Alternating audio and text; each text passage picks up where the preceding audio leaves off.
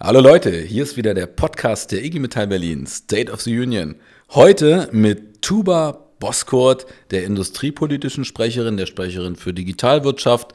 Bestimmt kommt noch mehr, wirst du gleich sagen. Und vor allem Abgeordnete für die Grünen im Abgeordnetenhaus Berlin. Hi Tuba. Hallo Jan.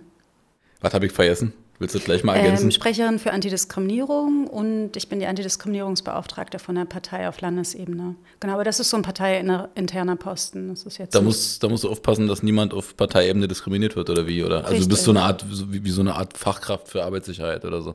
Ja, fast, ja. genau. Ich bin Anlaufstelle oder genau, ich bin eine von den beiden Beauftragten, die als Anlaufstelle fungieren, wenn es Fälle von Diskriminierung gibt ähm, mhm. und es dann Redebedarf gibt oder ähm, Moderationsbedarf gibt, genau. Da müssen wir jetzt gleich fragen im Podcast, gibt es den oft bei den Grünen? Klar, gibt es überall. Echt? Natürlich, auch Rassismus oh. gibt es überall. Der ist ja, sorry, jetzt habe ich direkt schon das R-Wort rausgeholt, aber das ist ja alles internalisiert. Ne? Also uns ist ja oft nicht bewusst, dass wir diskriminieren. Wir wachsen ja auch mit Dingen auf, mit Bildern auf, mit Sprache auf, die diskriminierend sein kann. Und wir sind ja als Gesellschaft auch so, dass wir uns weiterentwickelt haben. Also alles, womit wir zu unseren Schulzeiten aufgewachsen sind, ist ähm, schon nicht mehr State of the Art, ist schon wirklich ähm, vergangen. Und wir haben so ein Bewusstsein dafür, dass wir einfach Menschen nicht mehr verletzen wollen. Also dass das im Fokus unseren, unseres Handel, Handelns steht, ist deutlicher jetzt. Daher, mhm. ja, ja, gibt es auf jeden Fall. Ja, es ist jetzt nichts Gravierendes, würde ich sagen. Also im Vergleich zu wahrscheinlich äh, der Wirtschaft oder so ist es jetzt äh, keine... Oder anderen Parteien. Nein. Könnte nee, man genau. meinen. Ja. Ich muss an der Stelle gleich wieder im Podcast ehrlich sein. Der geneigte Zuhörer wird jetzt merken, dass wir uns äh, schon öfter gesprochen haben. Der wird auch merken, ähm, dass ich dich auch ziemlich gut leiden kann. Deswegen, ich entschuldige mich schon jetzt, falls wir an einer einen oder anderen Stelle etwas flapsig werden. Wir versuchen trotzdem inhaltlich sehr, sehr pointiert zu sein. Du hast ja damit schon begonnen. Wir haben auch ernste Themen äh, heute äh, auf dem Tisch liegen. Äh, wir haben ja eine Wahl äh, zu wiederholen, muss man sagen. Das ist eigentlich ein bisschen traurig, darf man überhaupt nicht lachen. Äh, am 12. Februar ist es soweit. Du trittst wieder an. Mhm. Ich darf so viel mal vorab verraten. Du hast beim letzten Mal deinen Wahlkreis direkt geholt mit ja. einem, ich finde, irren Ergebnis. Kannst du mal die Zahlen nochmal sagen? Wow, ich weiß es selbst nicht auswendig. 29,8 Prozent, ja, glaube ich. Schon ja. toll, ne? Also es ist wirklich, wirklich irre. Ja, es ist halt ein Wahlkreis, der, den wir als Grüne noch nie geholt hatten. Insofern war das was Neues, Gutes. Ähm, aber also dadurch, ist, ne, dass wir es halt das erste Mal geholt haben, ist es jetzt nicht so ein Selbstläufer. Oder ich würde jetzt nie davon ausgehen, dass es ein Selbstläufer ist, sondern ganz klar auf die Straße und kämpfen und gucken, dass man die Menschen wieder überzeugt von der grünen Sache. Und das ja. machst du ja auch. Also wird man da sehen kann bei Instagram, Facebook und so weiter. Du bist ja extrem aktiv. Ja. Also kannst du eigentlich noch pennen momentan oder ist es eigentlich nur noch Wahlkampf gerade?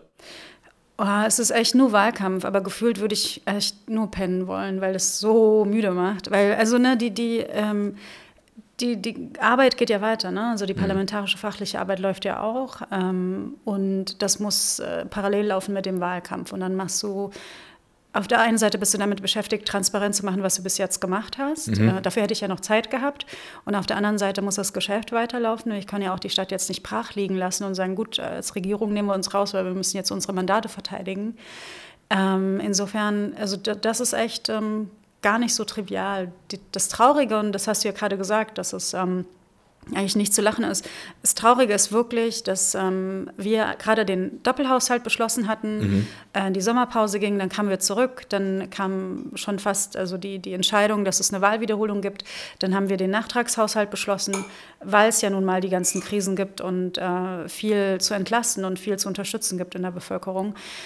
Ähm, und ja, jetzt komme ich auf den Punkt mit dem, was traurig ist. Ähm, die Menschen brauchen uns gerade. Sie brauchen halt eine Politik, die gestaltet. Und wir kommen gerade nicht so sehr ins Gestalten. Wir kommen wieder ins Entwerfen und mhm. Ideen aufzeigen und ja, Visionen. Das ist super, aber die hatten wir schon gezeichnet.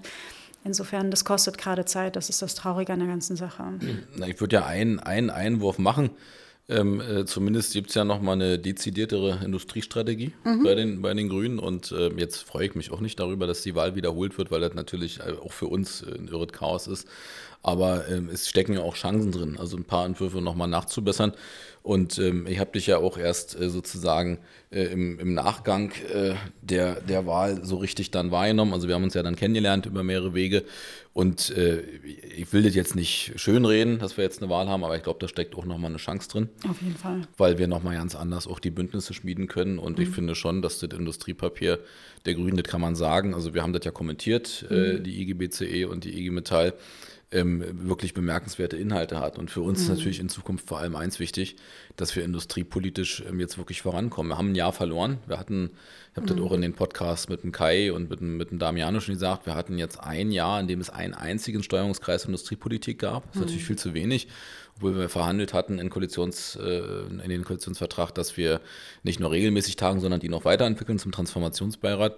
Und von daher, ja, doofe Situation, aber mhm. äh, für uns steckt auch viel Hoffnung drin, weil ich sage auch ganz deutlich, wir werden ab dem nächsten Jahr ähm, äh, auch nicht so schonend noch umgehen mit der Politik, wie wir bis jetzt gemacht haben. Also mhm. wir haben uns, weil wir auch gedacht haben, alle müssen sich ordnen. Wir hatten das Thema der Krisen, der Stapelkrisen. Mhm. ja, wird, Albrecht von Lucke hat übrigens diesen Begriff jetzt mir zugeschrieben, dabei hast du ihn erfunden, aber alles gut, äh, kriegst dann irgendwann noch Tantiemen dafür. Ja, ja, kommt von dir. Aber Albrecht von Lucke schreibt den jetzt mir zu, weil ich ihn natürlich weiterverwendet habe. Deswegen müssen wir hier mal klarstellen in diesem Podcast, du hast das erfunden. Nee, ich habe es auch nicht erfunden. Ich habe es mir auch irgendwo abgeguckt. Das muss ich auch okay. sagen. Irgendwer also dann, hat das dann, mal dann gesagt. Ist es ja egal. Ja? ja. So. cuando Und er hat erst kurz drüber diskutiert. Er fand ihn erst nicht so trefflich. Am Ende des Tages, nachdem er dann so ein paar Schleifen drehte, fand er ihn aber äh, zu, zutreffend. Ich habe so, mhm. ja, ihr hörtet, ich habe jetzt noch einen Podcast äh, einmischen. Äh, da war ich auch zu Gast und mhm. Albrecht auch. Und da wurde die erst in der ersten Zeit, im, im, könnt ihr euch auch als Zuhörer gerne mal anhören, äh, sprechen die relativ viel nochmal über mich, also über die Gespräche, die sie miteinander hatten. Und da kommt er zum Schluss, dass er doch ein gutes Wort ist. Also so, mhm. so schließt sich der Kreis. Und wann, Vielleicht also, habe ich es doch erfunden. Moment. Ja, ich genau. Zurück. Äh, wir, wir, wir, wir, müssen echt, echt nochmal gucken. Vielleicht hast du es doch ja. erfunden. So, trotzdem ist natürlich Chaos für, für, die, für die Stadt. Und ich meine, sich so, nach so kurzer Zeit wieder mit so vielen Wahlplakaten zu befinden, ja. hätte, glaube ich, auch niemand gedacht. Aber ich glaube, was, wir jetzt vor allem machen, auch als IG Metall, ist nochmal deutlich die Anforderungen formulieren. Deswegen bist du ja auch heute hier. Nicht nur, weil du da wieder antrittst, sondern weil du als industriepolitische Sprecherin natürlich unser direkter Bezugspunkt bist, logischerweise. Ähm, aber bevor wir jetzt reden über die Wahl, bevor wir jetzt darüber reden, wen die Leute aus deiner Sicht wählen sollten, ich habe ja eine Idee wahrscheinlich, ähm, welche Traumkoalition du hast, äh, äh, wen du gerne an der Spitze sehen würdest und auch nicht, kommen wir erstmal zu dir. Mhm. Jetzt äh, gucken wir mal weit zurück in die Vergangenheit, also ungefähr vor 28 Jahren, als du auf die Welt kamst. Nein, wo bist, wo bist du groß geworden? Äh, ich bin in der Südpfalz groß geworden. Ich bin in Norddeutschland geboren, vor 39 Jahren. Ähm, das habe ich leise genug gesagt, oder? Das hat man bestimmt. Das interessiert überhaupt keinen, weil man, genau. man, man sieht es nicht an. Also fertig. Das wollte Punkt. ich hören. Richtige Antwort, danke. Ja. Ähm, genau. Bin aber, habe einen Bezug zu beiden Orten, weil meine Großeltern in Lübeck sind und waren. In Lübeck, ah, genau. schön. Ja. Und in der Pfalz waren wir dann. Äh, mhm. Immer wenn ich von Lübeck spreche, sage ich bei uns in Lübeck. Wenn ich äh, von der Pfalz rede, sage ich auch bei uns in der Pfalz. Mhm. Und ich habe in Hessen zuletzt gewohnt, ähm, habe da studiert und gewohnt. Ähm, daher ist auch Hessen irgendwie Heimat. Hm. Ich bin wirklich heimatlos. also keine Ahnung, weil alles sich gefühlt wie. Du könntest jetzt äh, gegenüber sitzend dem Oberliner einfach erwähnen, wie schön es in Berlin ist. Ja, ja, aber also ne, dafür, was ich halt immer erzählen kann, was richtig, gut ist, äh, es wird uns ja immer dieser, dieser komische Migrationshintergrund zugesagt. Ich habe den wirklich, aber ich habe einen deutschen Migrationshintergrund. In, in, ja, sagen, innerhalb, ja. innerhalb der Bundesländer, genau, ne? Ja, genau, ja, ja. Also das heißt, dein, dein Bezugspunkt war dann die Südpfalz sozusagen hauptsächlich, da, da bist du auch zur Schule gegangen? Ja, ja, ja. Ja, und dann zum Studieren nach Darmstadt. Äh, nach Darmstadt. Und was hast du studiert? Politikwissenschaft, ja. Und noch was oder nur also mit irgendeinem Nebenfach oder so? Nee, ich musste, ähm, ich war der erste Jahrgang, der auf Bachelor dann studiert hat. Mhm. Äh, ich musste irgendwie äh, ein Vordiplom in VWL machen äh, und also was heißt Vordiplom? Wir mussten das als Hauptfächer, äh, Quatsch, als Nebenfächer festnehmen. Also früher war das wohl so, Magister, du hattest dann ein Hauptfach und hast dann mhm. die, die Nebenfächer nehmen können. Und bei uns war vorgeschrieben VWL und Jura. Also ich mhm. hatte gar keine Wahl. Äh, fand ich auch ganz katastrophal. Lustig, dass ich jetzt Wirtschaftspolitik mache. Aber man muss sagen, also ne, ähm, Wirtschaftstheorie oder wirtschaftspolitische Theorie, politische Ökonomie ist äh, tatsächlich anders und sehr dröge und sehr weit weg von der realen Wirtschaftspolitik und von ja. den realen Gegebenheiten. Ich erzähle wahrscheinlich niemandem Neues, aber ja, man merkt es dann halt, wenn man drin steckt. Ja. man muss es immer wieder erwähnen, weil das trifft ja auch auf viele andere Bereiche zu. Lass uns kurz noch bleiben an deiner Biografie. Ja. Also sozusagen drei, mehrere Bezugspunkte in der Jugend äh, Lübeck und äh, die Südpfalz, dann im Studium äh, Darmstadt, also auch eher Darmstadt oder auch immer wieder mal nach Frankfurt gefahren oder nicht so? Mhm. Ist ja doch nah beieinander? Ja, doch, doch, auch sehr viel ja. Frankfurt-Bezug.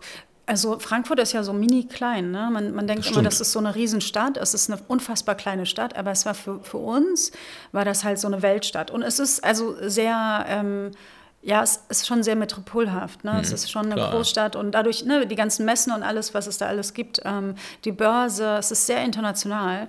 Und ähm, ne, wenn ich also ich hatte viel Fernweh, ich habe immer viel Fernweh. Ähm, wenn ich im Studium dann wirklich das Gefühl der Enge hatte und Fernweh hatte, bin ich nach Frankfurt gefahren, 18 Minuten mit der Regionalbahn und habe dann auf Englisch gesprochen mit den Leuten. Und dann war, dann war cool, ja? Okay. dann hat es sich angef angefühlt, als wäre ich gerade im Ausland. Ja, das hat, das hat gut getan, ja. Und mit dem Studium, ja. als du dann fertig warst, was, was war der nächste Weg? Ähm, ich habe es nicht abgeschlossen. Ich bin im Studium in, ähm, also ich habe mehrere Jobs gemacht. Hm. Ich habe dann zuletzt in einer ähm, Beschaffungsplattform von der Lufthansa gearbeitet. Äh, Lufthansa und, Tom, und, Thomas Cook hatten so eine Beschaffungsplattform. Da war ich dann Referentin der Unternehmenskommunikation. Mhm. Ich habe irgendwie da als Werkstudentin angefangen und dann so ein ich glaube, ich war montags hatte ich angefangen und Donnerstag hatte ich einen Vollzeitvertrag und das war so verdammt viel Geld für eine Studentin. Und ich dachte, oh, eigentlich ganz gut, mhm. lass das mal machen. Bin dann auf Teilzeitstudium umgestiegen. Äh, ich ward nie wieder gesehen ja? an der Uni. Okay. Ja, ja. Und dann bin ich äh, von dem Job dann in eine Agentur, dann in die Beratung und habe dann eigentlich äh, nur noch in der Unternehmensberatung gearbeitet, ja. Was, was, hast du für Beratung gemacht? War auch so hauptsächlich für Digitalunternehmen? Oder? Ja, ja, nur Digitalwirtschaft. Ja, nur, nur also ich habe äh, Beratung gemacht, ähm, also auch wieder Industriekonzerne hauptsächlich, die ihr Reporting mhm. standardisieren wollten. Für die haben wir ähm, Dashboards entwickelt, Dashboard-Standards mhm. entwickelt ähm, und haben, ich habe halt das Change Management hauptsächlich dann auch ent, entworfen und übernommen, ähm, dann sicherzustellen, dass man ja, also dieses Ad-Hoc-Reporten auf ein Minimum reduziert und alles wirklich über Standards geht. Das war so mhm. das Hauptding. Ähm, dann habe ich in, einem, in, einer Agentur gearbeitet, Quatsch, nicht in einer Agentur, in einer Beratung gearbeitet, wo wir ähm, digitale Geschäftsmodelle entwickelt haben mhm. und auch Organisationsentwicklung gemacht haben. Ähm, das war so dieser ganze, ich nenne es mal ein bisschen despektierlich, ähm, Startup-Sumpf. Mhm. Ähm, also es war ein ständiges Gründen, Machen, neu probieren, aber es war unfassbar kreativ. Mhm. Ähm, genau, und dann bin ich in eine Beratung rübergegangen, die die Bundesverwaltung berät. Und da habe ich zuletzt tatsächlich die Bundesnetzagentur beraten. Mhm. Ähm, und da ging es um die, um die Umsetzung des Onlinezugangsgesetzes. Wisst ihr vielleicht, dass ähm, bis Ende letzten Jahres eigentlich hätten alle Leistungen äh, der Verwaltung digitalisiert werden müssen. Äh, wir haben es nicht mal ansatzweise Hat geschafft. gut geklappt, war? Also, ja, ja, also äh. ja, das war ein sehr ähm, ambitioniertes Gesetz, glaube ich. Aber es war gut, weil es gab vorher das, das ähm, E-Government-Gesetz. Das ist ein, ich glaube, ich bin keine Juristin, aber mein Verständnis davon ist, es gibt äh, Sollgesetze und Kann-Gesetze und das war eher so ein Kann-Gesetz, deshalb war es nicht so sehr verbindlich und mit dem Onlinezugangsgesetz wollte man diese Verbindlichkeit schaffen. Aber wir haben Sprünge gemacht in Zeiten von Corona mhm. tatsächlich. Ja aber auch nur weil der Druck da war, ne? sozusagen, ja. das dann zu regeln. Ja. Das heißt, wenn ich das jetzt mal so, also äh, wir gehen jetzt nicht nochmal auf dein Alter ein, aber im Grunde heißt es, dass du, genau, heißt es, dass du, dass du ja auch wirklich viel Zeit verbracht hast in diesem Bereich. Ne? Also es ist ja doch jetzt nicht, nicht, nicht eine kurze Zeit, das heißt, deine Zeit als Politikerin ist äh, da quasi jetzt äh, wirklich nur ein Bruchteil davon. Damit hast du jetzt angefangen vor äh, etwas über einem Jahr, mhm. äh, als du hier Bildform bist. Kannst du dazu nochmal was zu sagen? Hat, hattest du einfach, also hattest du eh schon die Absicht, in die Politik zu gehen oder bist du, bist du nochmal angesprochen worden? Wie, wie, wie war deine, äh, dein Beweggrund dazu? Ähm, Ehrlicherweise, ich habe letztens noch drüber gesprochen. Ich habe ähm, Politikwissenschaft studiert, weil ich aus einem sehr politisierten Haushalt kam und das alles mal so ein bisschen auch in der Theorie besser verstehen und erklären können wollte. Ähm, weil ich Politik als Jugendliche oder als junge Frau ein bisschen so gelernt habe, wie als wäre man Fan von einem Fußballverein, war man Fan von einer Partei. Und also es war okay. so ein bisschen hm. Fantum und nicht so richtig hm. äh, theoretisches Wissen in der Tiefe. Ähm, und auch die sozialen Zusammenhänge, die darunter liegen, waren nicht so wirklich präsent. Und ähm, deshalb habe ich Politik studiert. Also ich hatte nie so den Zwang, was zu studieren, um, weiß nicht, die große Kohle zu machen oder ähm, Karriere zu machen oder so, sondern ich wollte echt etwas tun, wo ich mich entfalten wollte. Ähm, und dann habe ich im Studium äh, gemerkt, darüber habe ich letztens gesprochen, dass alle Politikwissenschaft studiert haben, mit denen ich halt in einem Jahrgang war. Ich glaube, wir waren 40 Leute oder so mhm. in, in, an der TU. Ähm, die wollten Journalistinnen werden, wo ich dachte, hm, mhm. deshalb studiere ich auch nicht Politik. Mhm. Ähm, und habe dann immer gedacht, ah, ich will schon in die Politik. Also gerade um mich von denen abzugrenzen, weil mhm. ich dachte, hm, mache ich nicht. Ähm, bin dann 2009 in die Partei der Grünen eingetreten in Darmstadt. War aber jetzt nicht, also ich habe nichts, keine Ämter oder Mandate. Ich hatte in Frankfurt, stimmt, ich bin von Darmstadt nach Frankfurt gewechselt, war dann im Vorstand bei mhm. den Frankfurter Grünen aber auch nur eine Periode. Es ging zwei Jahre. Also ich habe gearbeitet nebenbei. Ich hatte jetzt hm. nicht wirklich Zeit. Das eigentlich zu tun. Ja. Genau. Hm. Und ich habe eigentlich einen Job gehabt, wo ich ähm, die Bühne hatte. Ich habe sehr viel auf Bühnen gesprochen, ähm, gerade zu Organisationsentwicklung, Change Management, hm. auch Interessenvermittlung, Interessenvertretung in, in Betrieben, Unternehmen. Das war, das hat mich erfüllt. Das fand ich total gut. Und ich glaube, wenn ich jetzt rückblickend drauf schaue, warum ich den Job gemacht habe, den ich gemacht habe und warum Politik jetzt das Folgerichtige ist, ist, ähm, ich wollte immer was für den Menschen tun, mit dem ich es zu tun hatte. Und da war mir der, das Unternehmen, das dahinter liegt, möglicherweise vielleicht auch kritisch zu betrachten ist, nicht so sehr wichtig, sondern mhm. der Mensch, dem ich dann eine Arbeitserleichterung ja. ähm, erarbeiten konnte oder mit dem ich daran mhm. arbeiten konnte. Das war, das war im Zentrum. Und so ist es in der Politik auch. Mir geht es halt um die Menschen und wirklich eine Erleichterung für die Menschen zu schaffen. Ähm, ja, und irgendwann habe ich, in, als ich, ne, das Unternehmen, in dem ich dann gearbeitet hatte, hat dann ein Büro, einen Standort hier aufgebaut.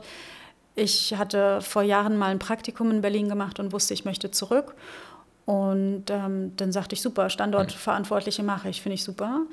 Ähm, habe damit begonnen, habe dann eine Gruppierung innerhalb der Grünen kennengelernt, die Menschen, die mhm. diesen Migrationshintergrund haben oder als migrantisch gelesen werden, ein bisschen organisieren. Mhm. Und über die wurde ich dann aktiver. Aber es ging echt schnell. Also ich war, ich glaube 2019 bin ich zu den Berliner Grünen gekommen, Ende 2019. 2020 war, dann, war ich dann Kandidierende. Mhm. Genau. Und 21 war ja dann die Wahl. Genau, es war recht schnell. Das ist, glaube ich, eher Aber Hattest du eigentlich auch einen Landeslistenplatz, der gut gewesen wäre? Oder musstest du über nee. äh, direkt einziehen? Ich musste direkt einziehen. Ja. Ähm, Landeslistenplatz war dann, ähm, da waren die Leute so, wer bist du denn eigentlich, dass du glaubst, dass du einen Landeslistenplatz kriegen kannst. einfach hier an, ankommst und ja, ja, genau. Kommst, ja. Genau. Ja. Das, ähm, nee. Und, und was, was glaubst du, also ich meine, ihr könntet das ja jetzt sagen für die äh, für, für die Zuhörerinnen und Zuhörer, weil ich dich ja auch erlebt habe im, im, im Alltag im, mit, mit deinen Posts. Also ich kann mir gut erklären, warum du direkt gewählt worden bist. Was mhm. glaubst du denn? Warum, warum haben die Leute gesagt, die, die wählen wir jetzt? Und zwar mehrheitlich und nicht die anderen? Ähm, also ja, ne, es, ist, es ist natürlich viel damit auch, ähm, oder hängt viel damit zusammen, dass ich Grüne bin, sicherlich. Das mhm. spielt eine große Rolle. Aber ich habe mehr Erststimmen gekriegt, deutlich mehr Erststimmen gekriegt als mhm. Zweitstimmen. Das heißt, die Leute haben mich auch wirklich gewählt. Mhm. Und da, auch da gibt es zum Beispiel den Effekt, ne, ich bin äh, die einzige, also ich bin nicht die einzige türkeistämmige Frau in dem Wahlkreis und das ist ein sehr migrantisch geprägter, geprägter Wahlkreis, mhm. das ist der Gesundbrunnen für alle, die dort wählen können. Mhm. ähm, Genau, und dort waren wir tatsächlich drei türkeistämmige Kandidierende. Auch da, ich glaube, na, also ich versuche es gerade so ein bisschen zu, zu äh, detailliert zu beschreiben, mhm. um zu sagen, ich glaube, der Unterschied war einfach, dass ich ähm, eine Identifikationsfigur sein mhm. konnte und ich habe die Geschichte des ähm, Bildungserfolgs erzählen können. ah, ähm, okay. Also weil ich bin mhm, auch, ne, über den zweiten Bildungsweg bin ich überhaupt ins Studium gekommen. Äh, ich bin ein klassisches Gastarbeiter, Enkelkind, mhm. Arbeiter, äh, Eltern, ähm, die nicht ähm, das Kapital hatten, was sie mir mitgeben konnten ähm, und sich dann durchgeboxt. Und als Unternehmensberaterin sehr, also ich sag's mal bescheiden, erfolgreich. Aber es, ich habe einen guten Job gemacht. Man darf sagen, wenn man gut ist. Ja, das, also hier ist erlaubt. Ja, ich habe einen guten Job gemacht und ich habe es echt unfassbar gern gemacht. Mhm. Und ähm, ich habe die Na, man hat versucht, das im Wahlkampf ein bisschen gegen mich zu spielen. Ha, mhm. die Beraterschnöselfrau glaubt, die kann hier jetzt den Wahlkreis holen. Das hat man versucht, aber der Spin okay. hat nicht funktioniert, weil das Gegenteil ist passiert. Die Leute haben gesagt, wir brauchen solche Geschichten. Wir brauchen mehr Menschen, die es geschafft haben und die uns einen Weg aufzeigen und die sich dann authentisch dafür einsetzen, dass andere den Weg auch kriegen. Weil ne, ich habe im Wahlkampf immer gesagt, dass ich hier stehe, ist kein Glück. Das ist klar, dafür habe ich gekämpft. Aber es darf halt auch kein Zufall sein. Hm. Ne? Und das ist genau das, was die Leute erleben, dieses Zufällige, dass sie es dann schaffen. Und daher, das ist mein Kampf, dass die Leute im Wahlkreis, im Wedding, in benachteiligten Kiezen in Berlin eine Chance haben auf Aufstieg. So, jetzt haben wir vorhin noch darüber gesprochen, dass du die Erste bist, die hier Unsinn macht mit dem Mikro. Ich halte die Hände zurück. Jetzt ich war ich gut. das. Ja. Also ich finde, die Story, wir, wir hatten äh, im Podcast mit, mit Damiano, äh, den du ja auch kennst, von, mhm. von der mhm. Linken, ähm, auch ein bisschen mhm. diese, dieses Gespräch ähm, über die Frage von Chancengleichheit. Ne? Mhm. Und ähm, ich, ich finde, also ich, ich, weiß jetzt ja nicht, warum, warum diese Nummer mit Berater, äh, wie, wie, hast du gesagt, Beratertante oder so, ob, Schnösel, Schnösel ja. so ein Thema sein soll. Äh, erstmal hast du ja vielen Politikern eins voraus. Du hast die mehr Zahl deiner Arbeitsjahre wirklich gearbeitet Richtig. und nicht nur Politik gemacht, ja. Mhm. Das ist schon mal was. Ähm, und in der Tat, du hast dich sozusagen aus einer, ich finde ganz spannend, wir haben, haben natürlich auch schon mal in einem anderen Kontext äh, Bede beim Futtern drüber gesprochen. Ähm, also ich, finde, erinnert mich immer so ein bisschen an meine ostdeutsche Geschichte. Das natürlich, kann man jetzt nicht vergleichen, aber im Grunde ist es genau das Gleiche in der Frage, was sind die Chancen? Mhm. Kommt man da überhaupt raus, auch im eigenen Elternhaus, die vielleicht mhm. sagen, naja, nee, mach mal lieber irgendwie nur eine solide Ausbildung und dann, und dann mhm. ist es gut. Was ja nie böse gemeint ist erstmal, aber für, für die Kinder natürlich auch erstmal so, so ein Handicap. Ähm, und mich, also mich treibt das um. Und von daher, also ich kann mir gut erklären, warum mhm. du da die Stimmen bekommen hast. Ich finde, du passt da auch gut drin. Mhm. Äh, und ich finde, das ist auch ein spannendes Element darüber, das können wir vielleicht heute nicht klären im Podcast, aber ähm, es gibt da eine Verbindung, glaube ich, auch zwischen mhm. den Ostdeutschen und jetzt, ich sehe mich ja nicht als Ostdeutscher, das wisst ihr, ich bin Berliner. Mhm. Ähm, und, und zwischen diesen Stories, weil die, die Startvoraussetzungen in den 90ern ähm, wirklich fast identisch waren. Also ja. da war einfach klar, also da, da gibt es auch Erhebungen drüber, wie viel wird überhaupt vererbt in, in Deutschland. Und mhm. da ist einfach klar, wenn du Ossi bist, dann ist Lottospiel, also Lottospielen ist besser. Du kriegst in der mhm. Regel kein Erbe, ja. Mhm. Und das macht was. Und von daher, ich finde das nicht nur eine spannende Story, sondern ähm, das zeigt ja eben auch, dass es einen Weg raus gibt. Die Frage ist, ob man es schaffen kann, dass man äh, dafür sorgt, dass dieser Weg aber eben nicht nur krasse, harte Arbeit ist, sondern überhaupt für jeden erstmal die Chance besteht, sich dahin zu bewegen. Mhm. So, und da bin ich nach wie vor noch nicht überzeugt von. Also ich habe den Eindruck, wir haben eher mehr zu tun als weniger in den letzten Jahren. Wenn ich mir dann dazu noch angucke, das Schulsystem in Berlin ist eine Katastrophe. Ja. Ja, die Klassengrößen sind eine Katastrophe und da äh, das sind ja sozusagen aus unterschiedlichen Nationen, auch wenn die ukrainischen Kinder und so jetzt kommen, mhm. ähm, im Grunde eine kluge Integrationspolitik zur Sprachfrage. Kann ja nicht heißen, du hast 20 Kinder und davon sind 12 sozusagen ohne Sprachhintergrund, sondern du ja. müsstest ja die Mehrheit mit, mit Sprachhintergrund haben. Und du schaffst es aber zum Teil gar nicht von den Klassenstärken. Mhm. Dann hast du zum Teil nicht, nicht, die, nicht die Lehrer, die du eigentlich brauchst. Also ich finde, da, da können wir echt lange drüber reden. Mhm. Da, da steckt total viel hinter. Aber jetzt sozusagen die erste dreiste und direkte Frage. Du holst den Wahlkreis wieder, ne? Ist doch klar, oder? Klar, mit ja, mehr Stimmen läuft. sogar. Mit mehr Stimmen? Klar. Go big or go home. Ja.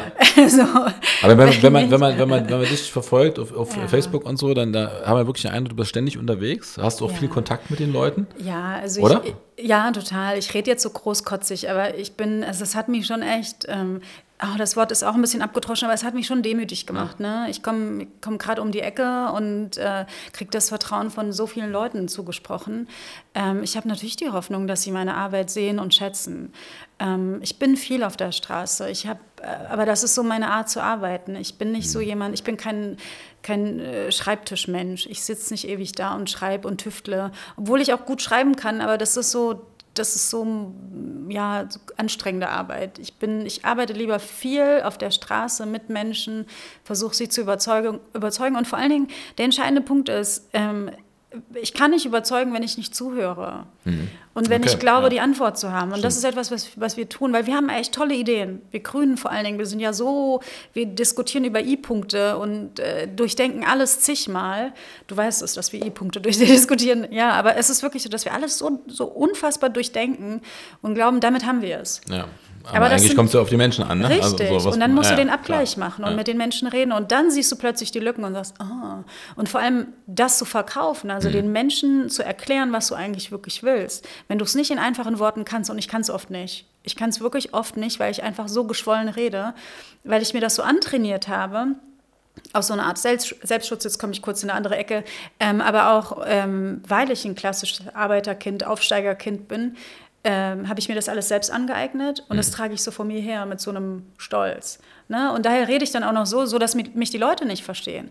Aber wenn ich das mache ne, und immer den Abgleich auf der Straße habe mit den Menschen, lerne ich immer wieder neu dazu, wie ich es, wie ich es verständlich mache, wie ich die Menschen abhole.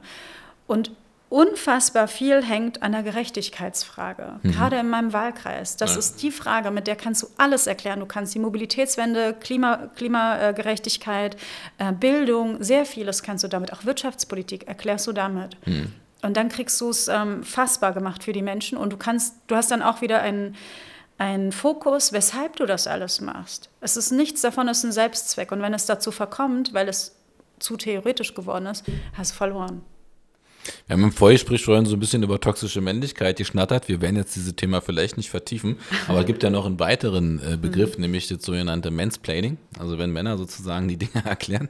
Und mhm. ich weiß nicht, ob das jetzt schon Mansplaining ist, wenn man jetzt dir erklärt, ähm, dass äh, ich finde das nicht. Also ich habe nicht den Eindruck, dass du immer Geschwollen sprichst. Mhm. Einfach Mit mal dir. im Podcast. Nee, ich finde auch so, ja. sondern, sondern mein Eindruck war eher äh, in den Runden, natürlich Wirtschaftsausschuss und so weiter. Und da finde ich es auch völlig in Ordnung. Äh, da versuche ich mich ja auch besser zu benehmen als sonst. äh, klappt nicht immer. Ähm, aber ansonsten also ich, ich, glaube, dass die, die, der Ansatz wirklich ist, dass die Leute dir abkaufen, dass du du bist. Und mhm. das ist was, ähm, das haben ein paar Leute in der Politik mhm. und viele haben es nicht. Ähm, und wenn du dann noch sagst, die Erststimmen äh, hast du wirklich die Mehrheit bekommen, ne? Mhm. dann ist es eben genauso, dann haben sie dich gewählt. So, und ich ja. finde, da, darauf kann man sich, ja, ich finde, Demut ist jetzt nicht mein Wort, aber ich verstehe, was du meinst. Ähm, ich glaube, genau damit kann man arbeiten. Und das, was du sagst, also wir, wir werden jetzt sicherlich nicht jedes äh, nerdige Grün-Thema hier, hier, hier, streifen. Und wobei wir müssen bestimmt toxische Männlichkeit nochmal kurz erklären für den geneigten Zuhörer. Äh, mich, würde, mich würde interessieren, gibt es sowas auch in anderen Segmenten? Ja. Ähm, aber also, also ich habe da den Eindruck, dass du da auch unheimlich viele Ideen hast. Wir werden ja gleich noch über das Industriepapier sprechen. Mhm. Äh, das ist ja maßgeblich aus deiner Hand entstanden. Punkt. Ähm, und äh, das ist jetzt nicht so verkehrt, was da drin steht. Also da, da weiß ich gar nicht, aber vielleicht ist das auch wieder so ein Ding, das ist wahrscheinlich die toxische Fraulichkeit, wenn man, wenn man sich sozusagen selber dann so ein bisschen da, darunter redet. Also ich, ich nehme das so wahr, dass das in der Frage Authentizität äh, mhm. und das ist, also äh, bei mir, das wissen unsere Zuhörer wissen das und mein liebe Team weiß das auch, wenn jemand leiden kann, dann merkt er das, wenn er jemand nicht leiden kann, merkt er das aber auch. Mhm. Und ich finde gerade bei Politikern, ähm, mir ist dieser Proporz, ich muss mit einer Politikerin reden, weil sie Politikerin ist, den habe ich sowieso nicht. Erstens, mhm. weil wir viel zu arrogant sind als IG Metall, das auch nicht nötig haben. Und dann kommt es wirklich drauf an, hat man da überhaupt eine Ebene, wo man glaubt, da, da wird man auch, äh, wird man verstanden. Mhm. Ähm, so, also das will ich nochmal widerspiegeln. Und jetzt haben wir äh, Mansplaining, äh, toxische Fraulichkeit besprochen. Wir sagen gleich noch was zu toxischer Männlichkeit. Ja. Das mache ich dann am besten. Das machst, nein, kannst ja, kannst ja, kannst ja nicht. Ich habe ja, hab ja wieder was Komisches darunter äh, mir vorgestellt. Dann stelle ich dir ein paar Fragen zur Wahl. Und dann sprechen wir über das Industriepapier. Und beziehungsweise über das, was du noch möchtest, was wir vergessen haben die ganze Zeit, lieber Jakob, im Podcast, wir haben ja immer vergessen, dass die, die, die Gäste dürfen auch Fragen stellen. Also Wirklich? du kannst natürlich, du kannst die ganze Zeit, also natürlich kein Unsinn, ja, dann, dann, dann wird hier ja geschnitten, ja, aber äh, naja, wir, wir schneiden wenig raus. Aha, also wir, wir sind sozusagen so. Ähm, ja. Kannst du auch machen, wenn ja. du also irgendwas hast, ich gebe dir mhm. dafür auch noch Raum. Mhm. Jetzt, wie machen wir das jetzt? Ich will aber ganz kurz darauf Bezug ja. nehmen, was du gerade gesagt hast. Ähm, ich glaube, und deshalb ist es auch wichtig, dass wir im Austausch und so eng miteinander arbeiten. Ich glaube, diese, diese, diese Zusammenarbeit mit der, mit, der, mit der Gewerkschaft, mit der Industrie, mit der Wirtschaft, mit Trägern und so weiter, das ist unfassbar wichtig. Ähm, weil, und das ist der entscheidende Punkt, dass, um auf die Sprache wieder zurückzukommen, wir müssen normal reden. Wir müssen alltäglich reden. Wir müssen auch alltäglich greifbar sein. Und ähm, das ist meine Maxime. Deshalb bin ich da, wo ich bin, weil ich daran glaube, ähm, ich möchte gar nicht so Politik machen wie die anderen. Ich habe da überhaupt keinen Bock drauf. Mhm. Ich möchte auch nicht so diese Stanzen von mir geben. Und ich will mir nicht ähm, sagen lassen, wie es am besten klingt. Also ich möchte, natürlich sind meine Worte auch geschliffen und die sind durchdacht und ich erzähle keinen Quatsch. Aber ich möchte schon sagen, ich bin eine, eine, andere Generation, ich bin ein anderer Schlag und ich mhm. möchte so Politik machen. Und das funktioniert bei den Grünen sehr, sehr gut. Also mhm. da kommt keiner und versucht mir reinzureden oder so. Ich gebe ein Interview und ich sage, kein Bock auf Stanzen, ich rede so und ich möchte das so sagen, mhm. gut ist. Dann geht okay. das so raus. Und das, das machen viele nicht, weil weil wir so unfassbar große Angst haben davor, uns angreifbar zu machen, verstecken wir uns in irgendwelchen Worthülsen, die nichts sagen. Aber wir, also Menschen wie ich werden angegriffen. Ich brauche einfach nur da sein. Ja. Von daher, ja. wenn du damit ja. daran gewöhnt bist, redest du. Hm. Na gut, also, also ich würde die andere Seite nicht aus der Verantwortung lassen, weil ich finde, äh, in der heutigen Zeit in so einer Position zu sein, wo man öffentlich ähm, äh, sozusagen auch dargestellt wird, wo man ähm, also jetzt vor, vorgeführt im Sinne von, dass Leute immer eine Meinung haben zu dem, mhm. was du sagst. Da finde ich, muss man auch auf die andere Seite gucken. Ich finde die Verantwortung auch der, der, ich sag mal, der Menschen an sich wird da manchmal nicht wahrgenommen. Also ich kann Politiker verstehen, die irgendwann sagen, reicht mir jetzt, ist, mhm. mir, ist, ist einmal zu viel. So, also ist bei uns ja auch so. Jeder hat immer eine Meinung zu allem, was wir tun und äh, hat aber natürlich nie den Gesamtblick, den wir haben. So, und ich, ich, finde, menschlich ist eben, so ist es ja auch in einer, in einer menschlichen Beziehung, dass man vielleicht auch mal einen Korken raushaut, dass man eine Sache mhm. mal nicht durchdacht hat.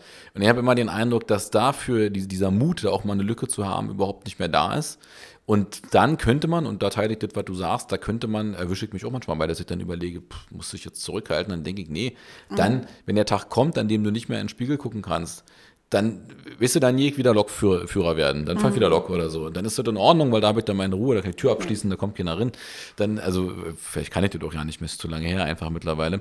Ähm, aber ich, ich glaube, ich kann gut verstehen, dass, das hatte ich mit Albrecht von Lucke auch im Gespräch, dass, dass er gesagt hat, nein, man muss die Sachen verschriftlichen. Ich sage, habe ich zu Albrecht gesagt, ich, ich, verstehe aber auch, dass Leute manche Sachen nicht mehr verschriftlichen wollen. Mhm. Weil dann haben sie etwas gesagt, was sie, äh, was, was, sie in dem Moment gemeint haben, aber was sozusagen überhaupt nicht ihrem Mindset entspricht. Mhm. Äh, und, und, ich bin da ehrlich gesagt manchmal wirklich überrascht, weil wie auch du mit, mit Sachen aus dem Kontext gerissen wirst, auch als Politiker, ja. und dann hat der das oder sie hat das gesagt. Klar. Wenn du dir das dann im Gesamtkontext anguckst, dann sagst du, nee, das stimmt nicht. Ja, also da ist sozusagen viel Polemik dabei. Mhm. Ähm, wie kriegen wir jetzt die Kurve kurz zu toxischer Männlichkeit? Du erklärst jetzt mal unseren lieben Zuhörer, ZuhörerInnen, pass mal auf hier, wir haben, haben heute noch nicht richtig gegendert. Und du hast noch nicht zu mir gesagt, der Jugendsekretär, der ja eigentlich äh, auch sehr grünen-affin sein sollte, also aus äh, Keine Themen der Zukunft, der, der, der, hätte ja mal sagen äh, können, äh, gendern. Zuhörerin, ja. Erzähl jetzt einfach mal kurz. Was, was, also toxische Männlichkeit, ich habe das angesprochen, weil du hattest dazu einen Post gemacht. Äh, vielleicht kannst du mal kurz sagen, ich was, da. Ich habe ein Interview gegeben. Ein Interview, dazu, genau. ja. Sag mal kurz. Äh, also, Interview vielleicht nur ganz kurz, um den Hintergrund aufzumachen, dass die Leute nicht denken, ich mache so, sozial- oder soziologische Analysen.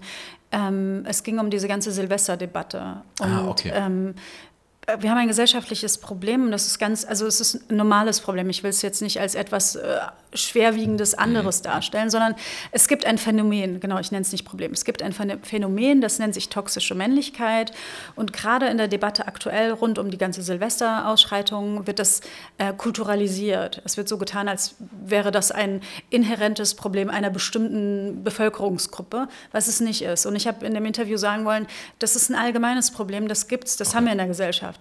Wir haben das Problem, dass Männer, Jungs mit einem Männlichkeitsbild sozialisiert werden, aufwachsen, was ihnen bestimmte Dinge erlaubt und nicht erlaubt. Und ne, das sind so Codes, Konventionen, an die sich, sich diese Männer, diese heranwachsenden Männer dann auch immer gebunden fühlen und dass sie einengt. Mhm. Ne, und innerhalb dieser Rolle kannst du nicht ausbrechen, du fühlst dich gelähmt und es, es schafft dann nochmal eine Aggression auch, mhm. einen Frust. Aber es sind halt so, so Sachen wie... Ähm, Aggressivität wird dir zugeschrieben, nicht weich sein. Ne? Weich ist negativ besetzt, nicht, mhm. nicht weinen, ja. nicht weich sein, keine Emotionen, äh, nicht auf Äußerlichkeiten bedacht und ne, all das, was man klassischerweise auch in der Werbung Männern zuschreibt. Ne? Also Kraft und Aggressivität, all das, mhm. das ist so, das hat ein Mann zu erfüllen. Der muss äh, Muckis haben, wenn er zu schlank ist, ist es äh, unmännlich, wenn, ich weiß nicht, ne, all diese Aber Dinge. Bierbauch geht. Ja, genau, das ist also, ja okay. Also das sind, so. das sind so die Zuschreibungen ja. und ähm, das ist ähm, deshalb toxisch, weil mhm. man also ne, Männlichkeit an sich ist ja nicht grundsätzlich toxisch, aber dass man sich dieser, diesem Phänomen oder diesem, dieser Konvention ähm, verbunden fühlen muss, macht es toxisch, weil du nie dir die Chance nimmst, auszubrechen, zu sagen, du was, ich äh, weiß nicht, ich ziehe mich gerne schön an oder ich gucke mir, ich weiß nicht, emotionale Filme an ja. und heul dann Rotz und Wasser oder so, was es ja alles gibt, aber was man dann versucht zu unterdrücken.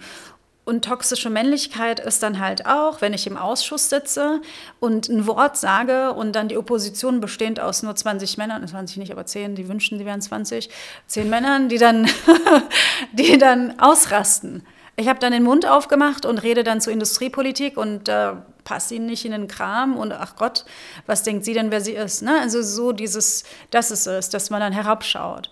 Toxische Männlichkeit, entschuldige, ich, ich nee, jetzt, jetzt komme ich in Fahrt. Ja. Toxische Männlichkeit ist halt nicht. auch, ja. genau, ist halt auch der Grund, weshalb Frauen es in Unternehmen oder in der Wirtschaft so schwer haben. Weshalb wir uns dann wiederum tausend Gedanken machen über ganz große Banalitäten. Das ist halt auch ein Grund, mit ein Grund, ja. Und ich finde, ich habe das, äh, was war das, ich hatte ein Hintergrundgespräch mit Pressevertretern, sag jetzt nicht wem, und habe da mal so ein bisschen gesprochen über die, die, die Landschaft auch in Berlin, also wie die Verbände zum Teil aufgestellt sind. Und mir ist eins aufgefallen, und ich will jetzt ja keinen Verband nennen, weil das klingt dann so böse gleich, aber mir ist schon aufgefallen, äh, weil die eine Situation, von der du sprichst, ich glaube, an die, kann ich mich so ja erinnern, also gab man eine Situation, die du, glaube ich, auch veröffentlicht hattest, äh, wo, du, wo du da so angegangen wurdest.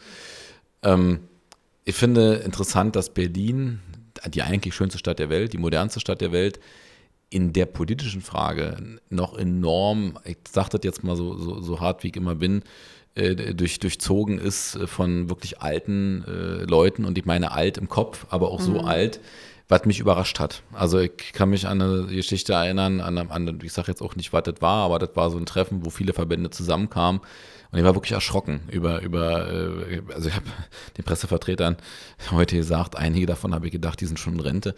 Ähm, und also von daher teile ich das, was du sagst, ähm, mhm. äh, nehme das auch so wahr. Habt das ja auch erlebt in diesem Ausschuss, in dem du da ja. gesprochen hast. Ja. Fand, fand interessant die Reaktion ja. von, äh, die kam natürlich von den Parteien, wo sie auch erwartet haben. So, so viel steht ja mal fest habe mich, wir haben mit Damiano auch besprochen, mich dann gefragt, sag mal, worum geht es ja eigentlich? Also da geht es ja offensichtlich ja nicht um, um, um die Inhalte, sondern da geht es mhm. um, um, um Abstecken von, von Themen. Ja, ja. Und von daher teile ich das. Das heißt aber umgekehrt, also ich habe jetzt mal Jakob angeguckt, wir beide weinen bei Musik.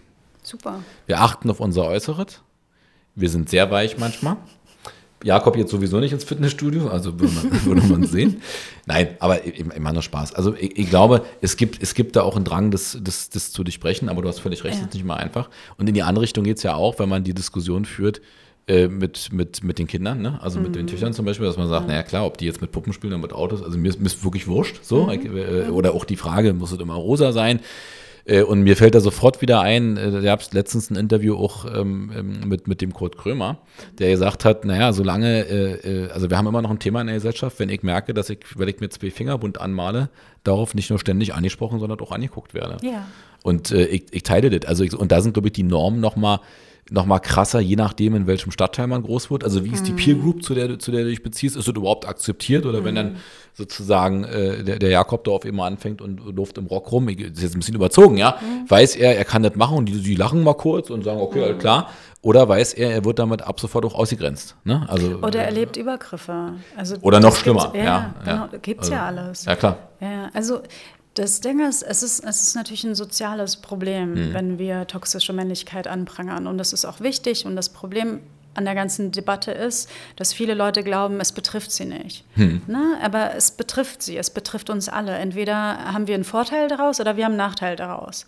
Aber keiner von uns ist davon unbetroffen. Und ein sehr plakatives Beispiel ist, ähm, das hatte ich vor einem Jahr oder so, gab es mal einen Artikel, ich weiß gar nicht, so einen ganz langen Artikel darüber, wie der Rollkoffer aufgrund von toxischer Männlichkeit nie in Serie kam, bis vor 20 Jahren oder so.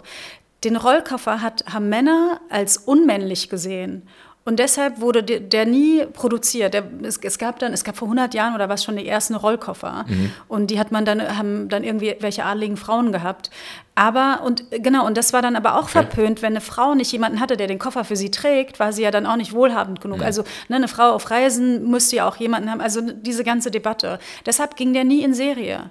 Weil ein Mann einen Rollkoffer nicht schiebt oder zieht. Mhm. Weißt du, und das ist so, es ist so innovationsfeindlich auch. ich liebe meinen Rollkoffer, Jakob. Ja, ich auch. Also ohne Rollkoffer, wie soll denn das gehen? Ich so aber ich bin ja auch eine mit, Frau. Mit, mit, mit, vier Rollen sogar. Ich auch, ja. Und, äh, ja, aber, aber, aber, das ist, ich wollte gerade sagen, stimmt, du hast aus diesem Koffer gelebt eine ja. Zeit lang. Naja, ja. gut, es geht ja weiter, wenn, wenn man zurückguckt, äh, das kann man ja an vielen Sachen festmachen. Also, ich habe äh, letztens ähm, in Köpenick wieder gedacht, bei den Straßenbahnen, kann man sich heute nicht mehr vorstellen, aber ich bin ja Urberliner und es gab eine Zeit, wo meine Oma in die Straßenbahn nicht einsteigen konnte, mhm. weil einfach die Stufen waren, kann man sich heute nicht vorstellen, waren richtig hoch genau. und auch die Tür aufzukriegen war fast schon unmöglich. Genau. Also, aber deswegen ist gut, dass du das mal erklärst, weil ich glaube, wenn man erstmal äh, den Begriff hört, toxische Männlichkeit, dann ist man als Kerl sowieso erstmal so, okay, worum mhm. geht's jetzt? Ähm, aber so wie du es erklärst, äh, finde ich, ist es absolut nachvollziehbar. Weißt du, ähm, was mir super wichtig ist an diesen Konzepten, und ich habe ganz am Anfang schon das Wort äh, Rassismus und Diskriminierung mhm. verwendet. Mhm. Ich würde mir wünschen, dass man zuhört bei solchen Begriffen. Ja. Ich, ich, weiß, dass diese Worte triggern. Ich weiß, dass wenn man toxische Männlichkeit sagt, gerade als Frau, dass die Männer sich sofort angegriffen fühlen ich und ich glaube, die allermeisten Menschen, die diese Begriffe und Konzepte verwenden, haben nicht die Absicht, andere Leute zu triggern oder äh, anzuprangern oder sonst was, sondern das Thema, die, das Problem zu lösen. Ich glaube, wenn man, wenn, man sich, wenn man sich reflektiert und sich darauf einlässt, dann kann man auch gesellschaftlich ja. sich weiterentwickeln, vorankommen. Und ich finde, auch das ist was, was Cooles, allein diesen Dialog zu haben. Also wir hatten den ja letztens beide auch, äh, äh wir haben den Podcast nicht vorbesprochen, aber wir hatten sozusagen ein paar Themen ähm, äh, über, das hast du, glaube ich, was du erzählt hast, auch veröffentlicht, ähm, dieses Video, wo du da über deinen Hintergrund sprichst mit dem Kopftuch und ja, so weiter. Ja, ja. Das war eine Nummer, wo ich ganz ehrlich äh, sagen muss, da habe ich zum ersten Mal verstanden, was mhm. das bedeutet. Also ich war mhm. vorher da auch immer, dass ich gedacht habe, hä, wie? Aber wie du, kann man, ich weiß nicht, ob wir das dann drin kopieren können oder so, ist wirklich äh, interessant. Gibt es das noch verfügbar, das was du da erzählst? Lass, lass uns das mal äh, tun, schreib das mal auf, lass uns das mal drin kopieren. Weil das war, das war so ein Video, wo ich danach gedacht habe, so, okay, kacke, hast du einfach die ganzen Jahre nicht, überhaupt nicht gesehen? Mhm. So, also überhaupt mhm. habe ich wirklich nicht wahrgenommen und habe dann auch selber immer so gedacht, wie wahrscheinlich viele, na ja, jetzt überziehen wir mal bitte hier nicht, aber was mhm. du da mhm. erzählt hast, was das auch sozusagen mit dem Mindset gemacht hat und mhm. dich auch eingeengt hat, das fand ich, und ich glaube deswegen, wir müssen es unbedingt teilen, damit es viel mehr Leute verstehen, äh, worum es da geht. Ähm, das finde ich einfach so spannend, dass, mhm. dass wir mittlerweile auch in einem Dialog sind. Ich meine, jetzt sind wir, äh, wir sind natürlich deutlich jünger, aber kommen fast aus einer Generation. Du weißt schon, was, dem, was ich bei dem meine, ähm, äh, an, an der Stelle. Ich finde, das, das baut einfach irre krass nicht nur Brücken, sondern das, das schafft Bezug einfach. Ja. So, ja. So, und da bist du sehr offen bei den, mhm. bei den Themen. Ich finde find das auch manchmal mutig, sich, sich da so krass zu, zu äußern. Also da, da gibst du auch viel von dir einfach preis. Mhm. Aber ich glaube, auch das ist wieder was, was, was die Leute dann auch zu schätzen wissen. Weil ich habe ein paar Sachen, also seit ich dich kenne, verstanden, die ich vorher, da habe ich oft drüber nachgedacht, aber kam nie zu einem Schluss einfach. Okay. Weil einen ja nicht betrifft. Ja gut, ist umgekehrt wahrscheinlich genauso, wenn, wenn, wenn ich von, von äh, erzähle von der Nachwendezeit, wie das mhm. ist sozusagen als, als Kind von Ostdeutschen groß zu werden, ohne Kohle, dann kannst du das zwar nachvollziehen, aber ich glaube, die, die, die, die die, Hintergründe sind ja trotzdem andere bei uns ja. gewesen. Ja, also wir waren ja trotzdem relativ privilegiert, könnte man jetzt sagen. Ich musste, musstest du ja auch nicht mehr. Aber meine Eltern mussten ja nicht, als sie hier ankamen, erstmal überhaupt einen Platz finden. Ja. Nur als sie dann da waren, ist ihnen der Platz genommen worden. Mhm. So. Mhm. Und ich finde da den Dialog so immens wichtig, also da wirklich miteinander Absolut. zu sprechen. Aber also ich, den Punkt hat es ja schon mal aufgemacht vorhin mit ähm, den ostdeutschen Biografien. Mhm ich glaube, wir haben unfassbar viele Parallelen. Und dazu hatten ja auch Naika Forutan, die Professorin an der HU ist, ähm, Integrationsforschung macht, und Jana Hensel, die auch Journalistin ist, hatten dazu ein Buch geschrieben. Ich komme leider gerade nicht auf den Titel. Es ist nicht das Leben der anderen, aber irgendwas der anderen. Mhm. Genau. Ähm, Können wir auch nochmal raussuchen, Tunai. Genau, das ist ein großartiges Buch, weil es die, die Parallelen dieser beiden mhm. Biografien zeigt. Und für mich ist das ein Punkt, und es läuft eigentlich noch nicht so, und ich würde mir wünschen, dass es besser ist oder dass wir da besser sind, dass wir mehr diese Bündnisse schaffen, ne? apropos Transformationsbündnisse, weil wir haben so viele Parallelen und geteilte Stimmt, Erfahrungen. Ja, ja. Und da, davon können wir eigentlich schöpfen. Ja. Ähm, dass wir, dass der Aufstieg unterschiedlich funktioniert von den Gruppen. Du hast eben erzählt, dass ähm, bei dir äh, ne, eher die Erwartung ist, mach mal was Richtiges, mach mal was Handfestes. Und für meine Eltern war es, wow, sie studiert egal was, es, es kann nur gut sein. Okay. Äh, also es war so ja. anders. Ne? Meine Eltern haben mir nie gesagt, äh, um Gottes Willen, mach was ordentliches, handfestes, weil Politikwissenschaft, wenn wir ehrlich sind, ist brotlose Kunst. Hm. Ne? Es war an der TU auch ein richtiges Orchideenfach.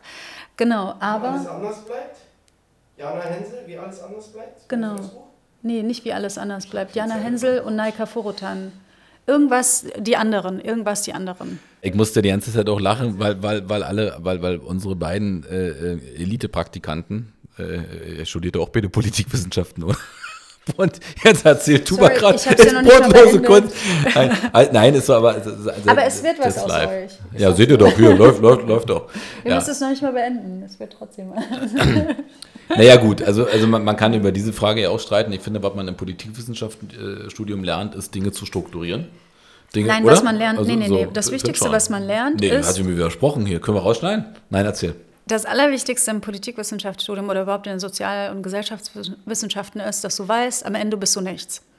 Ich meine das, ich meine das gar nicht despektierlich, weil du bist nicht am Ende des Studiums Ingenieurin oder Ärztin so. oder das ist nicht klar. Es ist, was immer mhm. es ist, unklar, absolut diffus.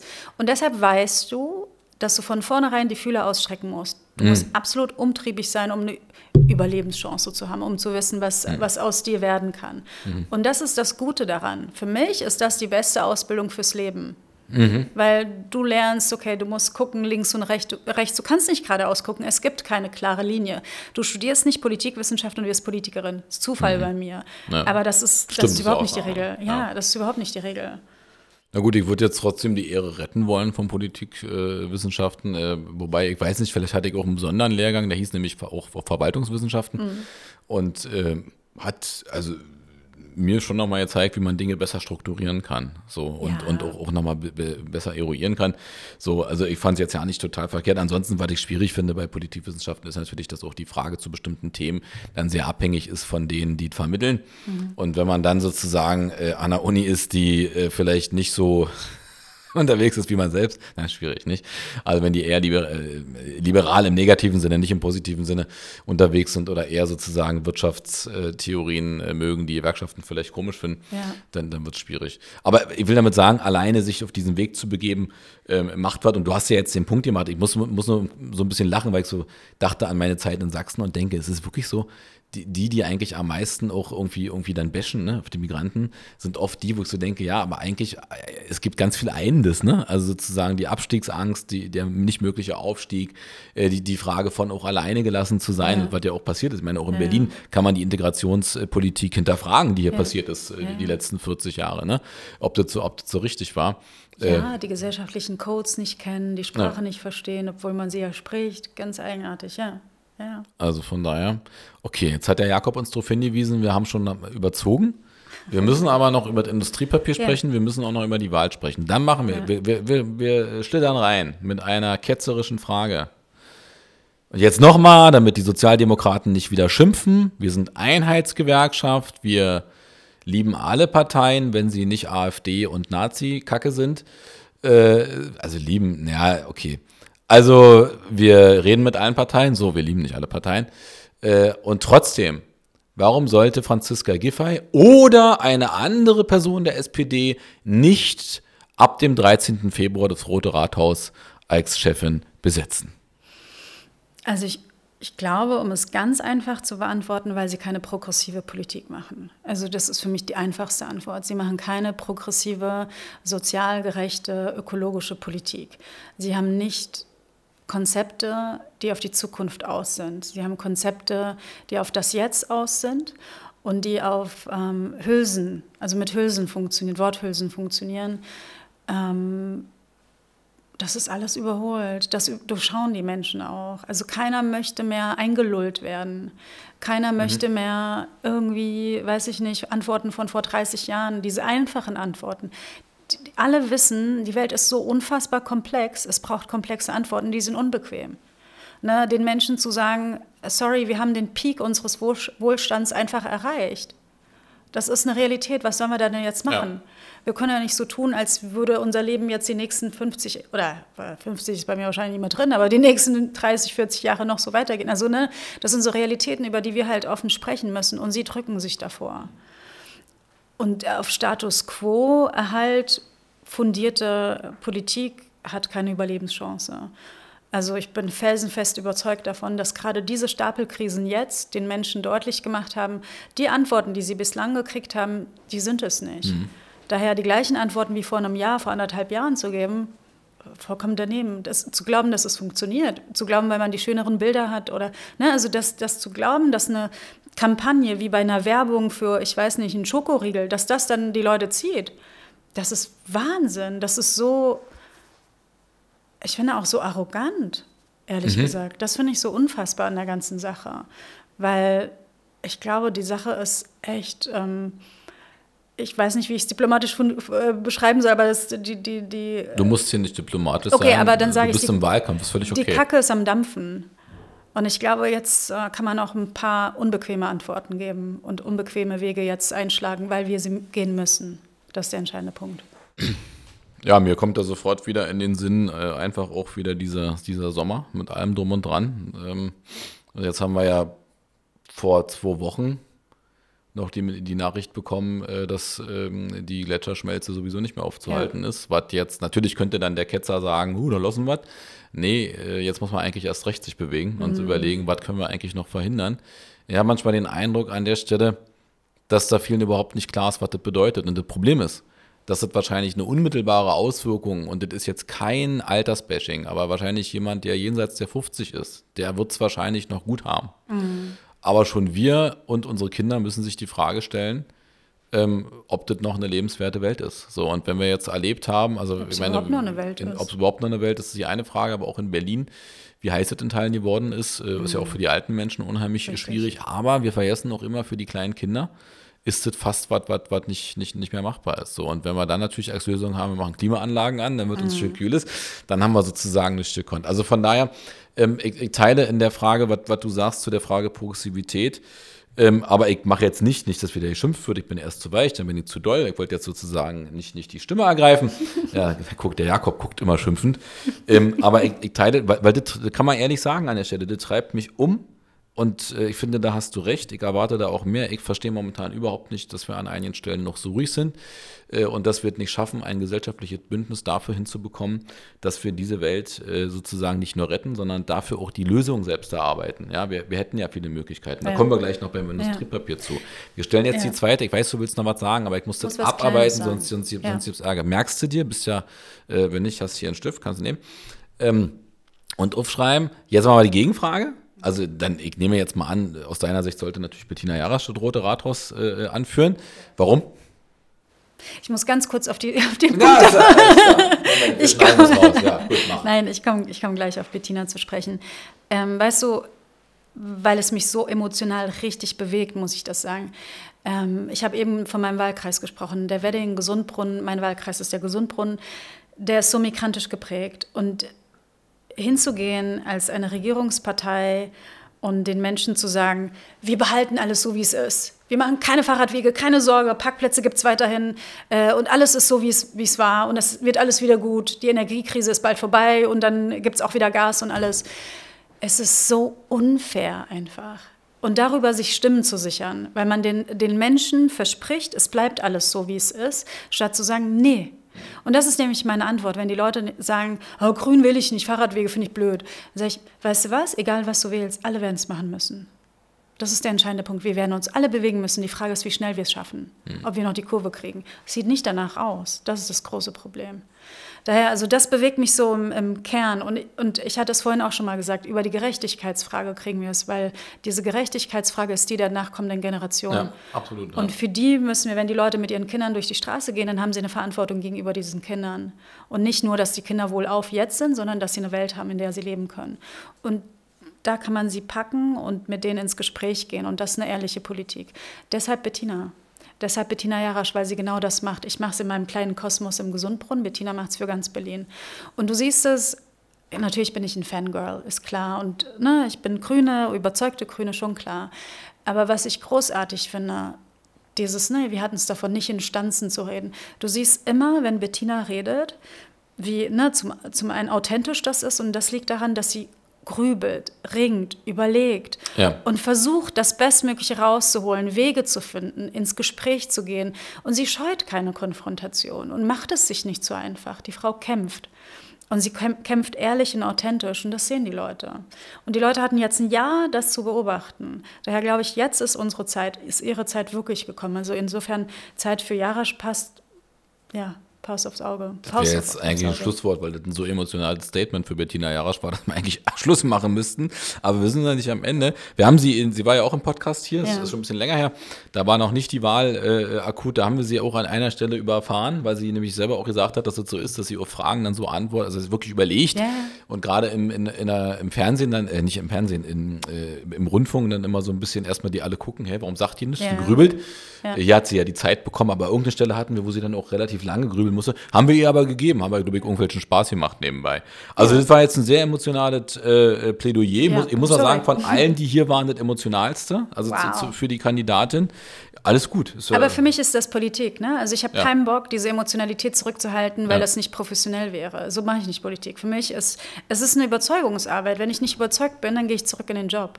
ja. Also das brauche ich nicht. Ich brauche diesen Job nicht. Ich bin nicht darauf Du angewiesen. kannst Für auch was ist, anderes machen. Genau, für mich ist das viel zu viel Stress. Also ne, wenn, wenn man das an dem, Ja. in dem Pegel sich anguckt. Aber wenn ich nicht emotional daran hängen würde, wenn ich nicht innerlich davon überzeugt wäre, würde ich es nicht machen. Insofern, von mir gibt es so eine Art Politik. Kann sein, dass es nicht ankommt überall, aber that's me. Scheint ja bei 30 Prozent angekommen zu sein. Also weiß ich jetzt nicht, ob man sich da jetzt runterreden muss. Mhm. Jetzt äh, staccato-mäßig, weil Industriepapier wollen wir schon noch angucken. Ja. Äh, du wirst wiedergewählt, direkt, haben wir ja schon, also klären wir ja dann, sonst muss ich auch da mal vorbeikommen im Gesundbrunnen. Äh, Mache ich dann mit Tunay, Peter und Jakob. Ähm, du wirst wiedergewählt, dann gehe ich davon aus, dass du wieder industriepolitische Sprecherin äh, bist äh, für die Digitalwirtschaft. Über die Digitalwirtschaft, Tuba, können wir noch richtig lange reden. Wir schaffen das aber heute nicht. Da Nee, müssen wir auch noch mal ja. uns verabreden, weil die IG Metall Berlin, kann ich heute schon mal anteasern, zum Thema Digitalwirtschaft eine Offensive starten wird. Darüber würde ich sagen, sprechen wir in den nächsten Wochen nochmal, äh, auch öffentlich. Machen wir. Ja. Du wirst wiedergewählt, nochmal. Ich habe es jetzt schon, wie, wie so ein, ne? also ist einfach klar, wenn ich das sage, dann passiert Ja. Die ersten drei Dinge, die du angehen willst oder die fortführen willst, also du hast ja bisher mittendrin jetzt, die ersten drei Sachen, wo du sagst, die, was sind dir die ersten drei wichtigen Dinge? Naja, also ne, dieser, dieser Großkomplex Industriestrategie ist ja, ich habe das, glaube ich, habe ich es gesagt? Ich weiß es nicht mehr. Also eine grüne Industriepolitik. Ja. Das hat ja, es berührt viele, viele Bereiche. Ähm, für mich ist der wichtigste Bereich Ganz persönlich natürlich die Klimaneutralität als Grüne, die Dekarbonisierung, dass das das Ziel ist. Übrigens, ich habe heute gelernt, man soll Klimapositivität sagen.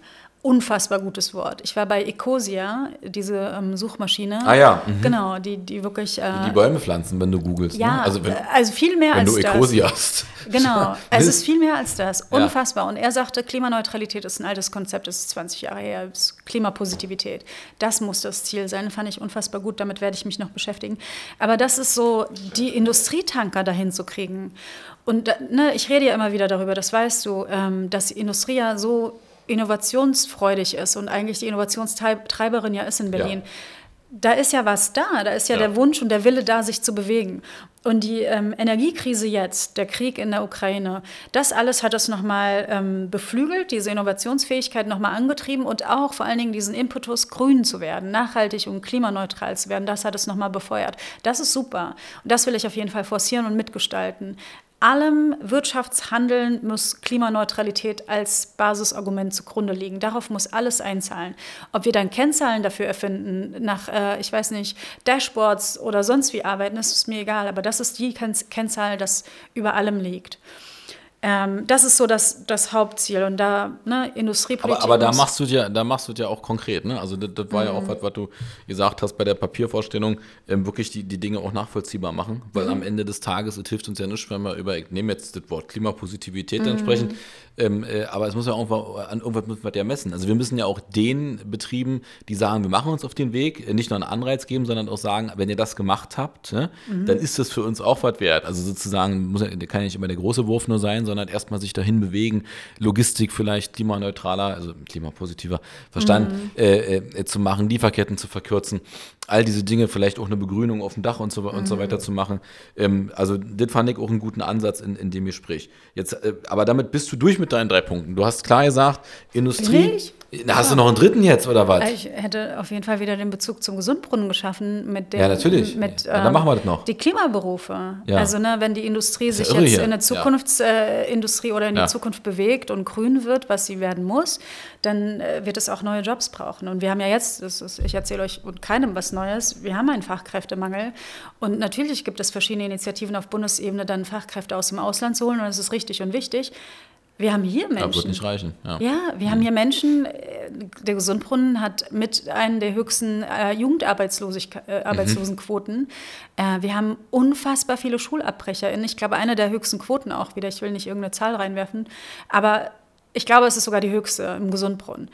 Die Leute schmeißen die Schule, weil sie so frustriert sind, weil sie Diskriminierung erleben, weil sie keine Chancen kriegen, weil sie nicht einzeln unterstützt werden. Bildungs, hast du gerade gesagt, die, die, bildungspolitisch haben wir eine Brache, da gibt es viel zu tun und das ist ein wirtschaftspolitischer Faktor. Das ist nichts, was wir uns mehr leisten können. Da erzähle ich auch nichts Neues, aber ich würde gerne diejenigen Leute, die jetzt keine Ausbildung haben, keine, keine Jobs haben, keine Abschlüsse haben, die würde ich gerne an der Hand nehmen und qualifizieren. Ich will keine besten Auslese mehr für die Wirtschaft. Die sollte es nicht geben. Die Leute, die jetzt da sind, die müssen wir nehmen, die müssen wir an der Hand nehmen. Guck mal zum Jugendsekretär, ob er sich freut. Das ging aber auch schon mal euphorischer. Ja? Also, da, aber dann, jetzt haben wir die drei Themen, aber Okay. fand ich völlig richtig, das noch, das noch zusammenzuführen. Da habe ich mich verzählt vorhin, das kann, kann auch durchaus sein. Ja. Dann, dann passt das. Ja, ist absolut wichtig. Also der Fachkräftemangel, dem werden wir nicht mehr begegnen, wenn wir äh, glauben, da kommen irgendwie neue Leute, sondern die da sind, um die jetzt, deswegen haben wir ja auch vorhin das Thema Bildung angesprochen. Ähm, die Frage muss eben gestellt werden, warum kommt es dazu, dass so viele die Schule abbrechen? Und da ist mir auch die Antwort, die ich manchmal wiederum aus Teilen der Unternehmerschaft höre, die sind halt alle selber schuld oder so. Ja, Das die sind zu einfach. bequem. Ja, ja. Und ja, wir, Also- haben, wir haben auch eine andere Generation, die, ist, die tickt auch anders als wir. Wir sehen das jetzt auch in den Unternehmen. Die, die, ne, die haben viel mehr dieses ähm, äh, Lebensqualität-Denken. Das hatten wir nicht. Wir haben uns immer selbst ausgebeutet, auch Ja. die Generation vor uns. Das haben junge Menschen nicht. Aber es ist ihr gutes Recht. Es ist richtig, so zu arbeiten. Es ist nicht richtig, dass man sich selbst ausbeutet für ein Unternehmen. Das ist ja nicht, also ne, es soll ja nicht Sinn der Sache sein. Und auch, dass äh, Leute die Schule schmeißen, ist natürlich nicht in Ordnung. Und das ist der einfachere Weg, würde Ja. ich auch sagen, die ich lange gekämpft habe und gehadert habe mit dem Schulwesen. Ich, also, Aber- ich weiß ja nicht, ob die, ob die, die jungen Menschen jetzt irgendwie weniger Lust auf Leistung haben. Ich glaube nur, sie, sie stellen vielmehr die Sinnfrage. Ja. Also es muss, muss auch Bock machen irgendwie Ja. und völlig zu Recht. Äh, ich meine, ich habe das ja schon ein paar Mal gesagt, bin eh für eine Arbeitszeitverkürzung, weil ich am Ende des Tages finde, ähm, dass man mal überlegen muss, also wie sieht denn der Alltag aus von den meisten? Äh, aufstehen, äh, Zähne putzen, äh, Fresschen machen, arbeiten, nach Hause kommen, zu müde sein für alles, noch zwei, drei Ja. Dinge erledigen, fertig. Ist jetzt auch nicht so die geile kreative, also es klingt, klingt nach einem Ameisenhaufen, funktioniert natürlich auch, aber äh, ob das sozusagen dann, dann äh, der tiefere Sinn ist, weiß ich nicht. Ähm, äh, ich, ich glaube, man muss generell sich davon frei machen, diese Generationennummer zu schieben. Also im Sinne von, die, weil erstens war es schon immer so, die Jungen, die Jungen waren immer in den Au- Augen der, der, der Älteren angeblich dann fauler und ich, ich, ich nehme das nicht wahr. Also ich habe Fauler würde ich nie sagen. oder ja, aber wurde, wird ja so zugeschrieben Ja, oder, ja. oder, oder wollen nicht. Ähm, und das nehme ich überhaupt nicht wahr, sondern ich glaube einfach, äh, da passiert was im Mindset, weil sie ja auch sehen. Also ich habe das ja bei meinen Eltern gesehen, wie die sich lange gemacht haben und schon gedacht, boah, wenn, wenn das das Leben ist, na dann herzlichen Glückwunsch, ja. Dann kannst du das aber auch äh, kannst du lassen, ne? Ja. Muss man dann nicht machen an der Stelle. So, und, und dann noch mal mehr zu gucken, was was macht Sinn. Ich meine, am Ende des Tages, oh, jetzt werden wir, philosophisch, wow, dafür brauchen wir einen zweiten Podcast. Kann man ja auch mal das gesamte System hinterfragen, so wie wir gerade wirtschaften. Weil Ja. wir wirtschaften ja unheimlich viel Konsumgüter, die wir eigentlich, wenn es die nicht gäbe, auch nicht vermissen würden wiederum. Also bräuchte das nicht vielleicht, ich will nicht zurück zu Ackerbau und Viehzucht, ähm, aber vielleicht bräuchte es auch wieder mehr gesellschaftliche Teilhabe in Berufen, die auch entscheidend sind. Also Ja. ne, Pflege, wir, wir kriegen kaum Leute in die Pflege, sondern der, die, der wird nicht nur scheiße bezahlt, sondern die wissen, es ist auch ein Job, für den äh, klatschen so kurz, Ja. sagt niemand Danke. Und Ja. ich glaube, da, da fehlt mir gerade auch noch so auf so einer, auf so einer allgemein philosophischen Ebene, auch politisch manchmal die, die Konzeption, also wirklich die Vision, wo gehen wir eigentlich hin? Ja. Das- Weil ich Ja. glaube, das wirst du auf Dauer nicht, nicht, nicht, nicht, nicht aufrechterhalten können. Nee, und ich glaube, wir müssen uns auch gesellschaftspolitisch die Frage stellen, warum gerade die so schlecht bezahlten Jobs, ne, die auch so essentiell für, die, für das Funktionieren dieser Gesellschaft sind, Pflegeberuf hast du genannt, eine Kassiererin, wir Ja. haben es während der Pandemie gesehen, wie wichtig ist der, ist der Job, dass es Dass jemand sie da macht. sitzt, ne? Ja. Ja. Und dass man sie so unfassbar schlecht bezahlt und dass die Menschen, die diese Jobs machen, aus sozial benachteiligten oder ökonomisch benachteiligt, sozial ist falsch, ökonomisch benachteiligten ähm, äh, Bevölkerungsgruppen und Kiezen und Ecken dieser Stadt kommen, ja. dass das langfristig nicht mehr aufgeht, dass die nicht langfristig damit einverstanden sein werden, damit müssen wir uns befassen. Und es wäre besser, wir hätten eine Lösung, bevor es dann ausartet. Und also ich meine, in kleinen Sachen passiert. Ich finde immer ganz lustig bei, bei einzelnen, darf jetzt keine Marken sagen, krieg wieder Ärger. Äh, Einkaufsladen, also im Osten haben wir mal Kaufhalle gesagt, war wie heißt, Konsum, heißt, heißt das Konsum? Mhm. Ähm, finde ich, man sieht schon mittlerweile deutlich mehr Männer, die, mhm. die sich da auch hinbewegen. Hat vermutlich auch was damit zu tun, A, dass ja. die Bezahlung verbessert wurde und B, dass aber wiederum auch, ne, wie du von sagtest, toxische mhm. Männlichkeit, so nach dem Motto, der Mann muss in irgendeinen so doofen ja. Beruf. Äh, vielleicht hat der ein oder andere einfach Bock, auch äh, in, in so einer ich glaube, viele, viele, würden die Jobs machen, wären die besser bezahlt. Ja, ja natürlich, so, gerade, gerade Jobs, wo du, du auch menschlich nochmal was zurückgeben kannst. Ja, natürlich. Also, es ist ja, ja auch ein, ein, erfüllender Job. Also ja. der ist körperlich auch anstrengend. Aber meine Schwestern sind beide Krankenschwestern. Mhm, okay. Und ähm, ich weiß 100 Prozent, dass ich hatte Zeiten in meinem Berufsleben, da war ich so ausgebrannt von dieser Sinnlosigkeit von der Arbeit. Ne? Apropos Bullshit-Jobs, gibt ja auch diese Theorie davon. Ähm, von der Sinnlosigkeit oder Sinnfremdheit, ja. Sinnentleertheit ja. der Jobs. Während meine Schwestern, obwohl sie körperlich so anstrengende Jobs hatten, viel erfüllter waren und mhm. vielleicht einen Bruchteil von dem verdient haben, was ich verdient habe. Ja. Das ist Perversion. Das, mhm. Daran müssen wir arbeiten. Passt eigentlich überhaupt nicht zusammen, ne? dass für Jobs, die so nah am Menschen sind, so wenig Kohle bezahlt wird. Ja. Ja, stimmt. Mann, ey, überziehen wir hier gnadenlos Tuba. Wir können aber auch wahrscheinlich noch eine halbe Stunde machen. Was wir jetzt aber noch machen, bevor wir ja. zum Ende kommen, weil sonst wäre irgendwie für einen Eimer. Ähm, mhm. Ihr, also ihr als Grüne habt mhm. ein Industriepapier vorgestellt ja. äh, am 11. Januar. Mhm der Kollege Rolf Erler von der IGBCE und meine mhm. Wenigkeit von der IG Metall haben das kommentiert, haben ja. sozusagen uns gebeten, dazu ein paar Sachen zu sagen. Da kann man alles nachlesen, da muss man sozusagen sich jetzt ja nicht mit beschäftigen. Aber kannst du noch mal aus deiner Sicht äh, von diesem Papier so ein bisschen sagen, was ist die Intention? Oder vielleicht nur einfach mal so die zwei, drei aus deiner Sicht wichtigsten Dinge, die da drinstehen. Und ich äh, würde vorschlagen, dass wir das Papier dann auch ranhängen, wenn wir den Podcast veröffentlichen. Ist ja dann auch äh, frei verfügbar, äh, damit das ruhig alle mal lesen können. Nee, ich finde, als politisches Papier, das kann ich hier schon offen sagen, ähm, ist das jetzt erstens relativ, also ich meine, richtig kurz geht nicht in der Politik, aber es ist kürzer als andere vergleichbare Papiere. Und ich finde das so relativ pointiert, ja, muss, muss man schon sagen. Mhm. Also, und es war, da habe ich ja auch gesagt, von den Grünen so nicht zu erwarten. Schon, schon ja nicht ja. in der jetzigen Zeit. Ne? Also ihr habt mhm. ja damit nochmal einen extra Punkt gesetzt. So. Mhm. Na, natürlich ist es ein Teil auch Wahlkampf, da muss man sich auch ehrlich machen. Aber das machen natürlich alle jetzt. Also ich habe vorher damit angefangen, da war die Wahl noch gar nicht in Aussicht, kann ich sagen. Okay, das ist sehr gut. ja. Ja. ja, ja, nee, also ich bin industriepolitische Sprecherin der Fraktion. Ich bin die einzige industriepolitische Sprecherin in diesem Abgeordnetenhaus. Es ist vielleicht auch nicht so üblich, dass man, wenn man an die Berliner Wirtschaft denkt, an die Industrie denkt, äh, weil vielleicht nicht so viele Arbeitsplätze dranhängen. Aber das sind die Tanker, die, die man bewegen muss. Davon bin ich überzeugt. Und die bereit sind, sich zu, über, äh, zu bewegen. Was das der entscheidende Punkt ist, und du sagtest gerade, das hat man von den Grünen nicht erwartet, nicht weil wir nicht Wirtschaftspolitik können, man sieht das auf Bundesebene, dass wir das sehr wohl können, ähm, sondern weil wir dieses Transformationsbündnis mit Gewerkschaften und auch der Industrie eingehen mhm. und da ganz authentisch uns als Partnerin zur Seite stellen und sagen, wir machen das jetzt gemeinsam, wir müssen diese Industrie wandeln, transformieren, mhm. nach vorne bringen und sie grüner machen, nicht weil die Farbe grün Partei ist, sondern wirklich klimaneutral. Klimapositiv. Klimapositiv, danke. Haben wir ja gelernt vorhin, ne? Genau, Jetzt genau. Mal, ja. Daher, das ist, das ist so der entscheidende Punkt. Und da haben wir verschiedene Bereiche aufgezeigt, wo wir uns entwickeln müssen, wo wir vieles machen müssen. Ja, also Berlin muss der Zukunftsindustriestandort sein, die Industriehauptstadt sein. Auch in der, ne, in der Metropolregion gedacht, sehr viel passiert in Brandenburg. Davon können wir nur profitieren. Und ich möchte, dass wir wegkommen von dem Bild der Industrie mit den rauchenden Schornsteinen, mhm. die irgendwie außerhalb der Stadt sind, sondern die sind mitten in den Kiezen in der Stadt. Äh, schaffen Arbeitsplätze, schaffen Lebensräume und sind Orte, wo man halt auch gerne arbeitet, gerne ist. Also du sprichst ja einen wichtigen Punkt an. Ne? Ein, ein Punkt ist dieser Punkt 1, dieser, also Thesen hast du ja genannt, mhm. Ne? Transformationsbündnisse mit Betrieben und Gewerkschaften Richtig. für gute, qualifizierte und nachhaltige Arbeit. Ja. Was ja, also ich finde schon, äh, ich wollte jetzt damit nicht sagen, dass, dass, äh, jetzt äh, die Grünen auf Bundesebene nicht machen, mhm. aber so ein klares Bekenntnis auch dazu, ne? auch ja. zu guter Arbeit, also was ja, ja auch drin steht, genau. ähm, das ist für uns natürlich gut, weil das erstens sozusagen äh, für uns einen neuen Bündnispartner ermöglicht und zweitens damit einfach klar ist, es gibt dann äh, schon mal drei Parteien, die zumindest erstmal bekennen, dass sie diesen Weg gehen wollen, also zum Thema auch, mhm. auch Zusammenarbeit. Mhm. Ob sie den immer gehen, ist eine andere Frage, ja. muss man sich dann angucken.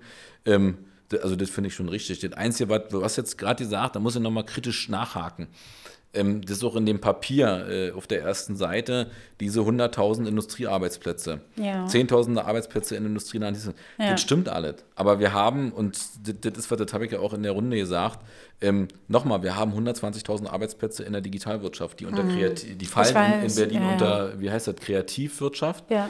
Und ähm, ja. man muss da aufpassen, also da bist du, ich weiß, dass du dazu mhm. siehst, ich will es aber nochmal klarstellen.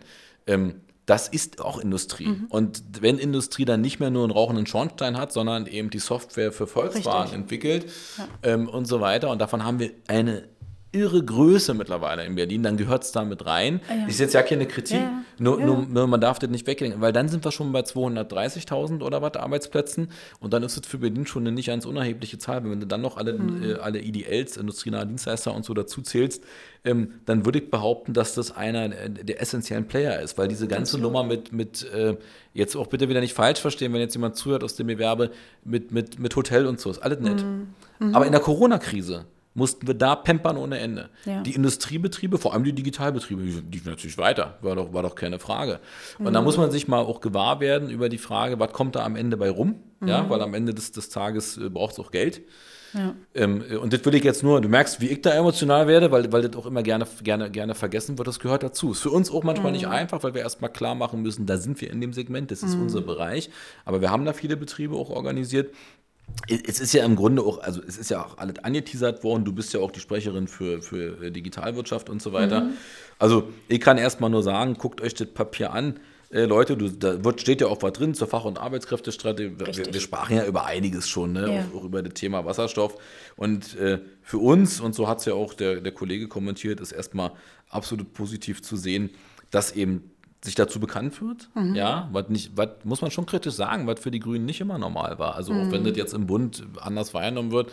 Ähm, ich glaube übrigens immer noch, dass da eine Menge Hausaufgaben zu machen sind, oh ja. äh, weil man muss, wenn man so eine Strategie verfolgt, dann, dann reicht es eben nicht nur eine Tuba zu haben. Nee. Dann braucht man, also man weiß nicht zwei Tubas, aber man bräuchte sozusagen mehr Leute, die sich auf dem Segment bewegen. Weil es ist schon komplex, aber das, was du gesagt hast, stimmt eben auch. Mhm. Die Transformation, die wir machen, die selbst vorangetrieben wird, von uns meistens als IG Metall oder von, dem, von den Betrieben, die ist schon bemerkenswert. Ja. Marienfelde, Mercedes-Benz, aber auch andere Betriebe. Und davon kann man lernen, wenn man da auch Experten sozusagen sich, sich dann einnäht äh, und, und sich dahin bewegt. Also ich finde, das ist ein gelungenes Papier. Ähm, und äh, uns freut es enorm, dass wir damit auch klar haben. Also ich meine, jetzt muss ich mal noch fragen, was denn deine Wunschkoalition? Sag mal. Ähm, die jetzige unter grüner Führung. Ja. Okay. Ich glaube, das ist die einzige, die wirklich äh, progressive Politik machen kann. Weil, also ich kann es mir mit anderen beim besten Willen, ne, meine Erfahrungen in dem einen Jahr, die ich gemacht habe, ich kann es mir ja. nicht vorstellen, so sehr, wie sie bei mir immer reingrätschen in den Ausschüssen. Ich erlebe sie ja nun nicht mehr nur im Wirtschaftsausschuss. Ich kann es mir nicht vorstellen. Daher grüne Führung, grün-rot-rot. Aber auch äh, grün SPD Linke oder grün Linke SPD? Ja, also, Nein, ja. Spaß. Also, Nein, ja. Aber das heißt ja im Kern, und das ist ja auch eine Kernforderung, die wir gestellt haben, äh, in diesem, ähm, äh, als wir da diese, diese, diese Kommentierung gemacht haben, ähm, äh, wir erwarten von der zukünftigen Regierung, dass sie die Industriepolitik nach vorne schiebt. Ja, so mhm. und damit haben zumindest erstmal auf dem Papier sich alle zu bekannt. Ähm, ihr ziemlich dezidiert, was ich, mhm. was ich sehr, wirklich, wirklich sehr gut finde. Und dann wird sozusagen ab Tag 13 auch, man darf ja nicht Jagd machen gesagt, weil das hat eine Dreckspartei mal gesagt, aber ja. dann wird genau hingeguckt. Ja. Und dann wird sozusagen nicht zu ihr, also in 2023, äh, 2022, was haben wir, 23? Ich muss so durcheinander kommen hier, ist ja irre.